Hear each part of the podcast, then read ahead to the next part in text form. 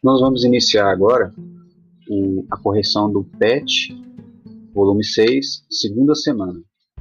A unidade temática ainda é leitura. Atividade 1. Você sabe o que é parte principal e parte secundária de um texto? Leia a explicação abaixo. Pode-se dizer que a parte principal do texto é o que há de mais importante no texto, constitui o núcleo, o tema em torno do qual as outras informações serão acrescentadas. Essas informações são chamadas de secundárias ou acessórias.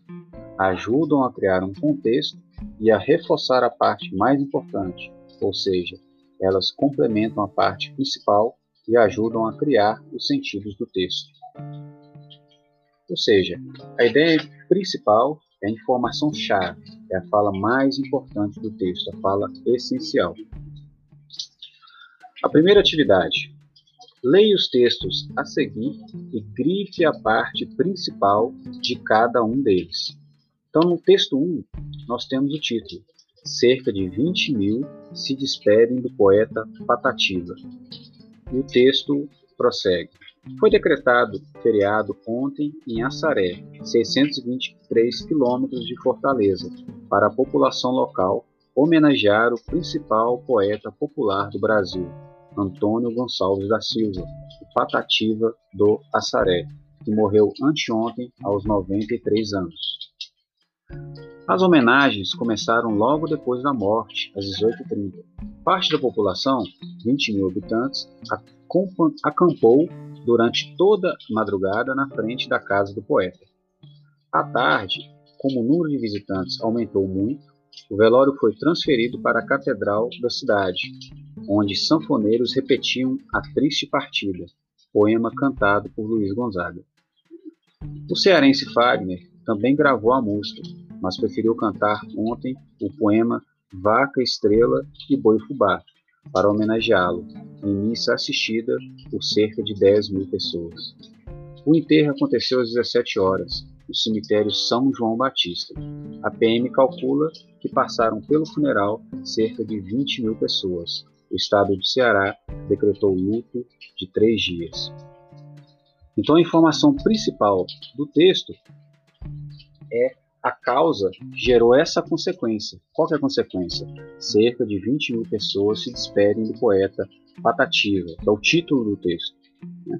Logo no início, o que justifica essa reunião de 20 mil pessoas, um, número grande, para se despedir, para fazer essa justa homenagem ao principal poeta popular do Brasil, é o, o feriado que foi decretado pela prefeitura. Né? Então, o primeiro parágrafo, todo ele, as três linhas, é, vocês podem grifar como a parte mais importante do texto 1. Eu vou é, reler novamente só essa parte, que é a parte principal que vocês devem grifar.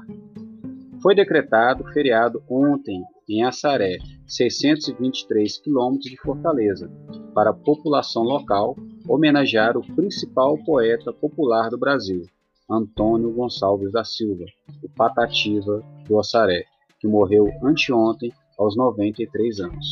Ok? Essa é a parte principal do texto. Todas as outras informações, o enterro aconteceu às 17 horas, é, o cearense Fagner também gravou uma música, é, a triste partida foi um poema cantado por Luiz Gonzaga. Todas essas informações são detalhes secundários, ok?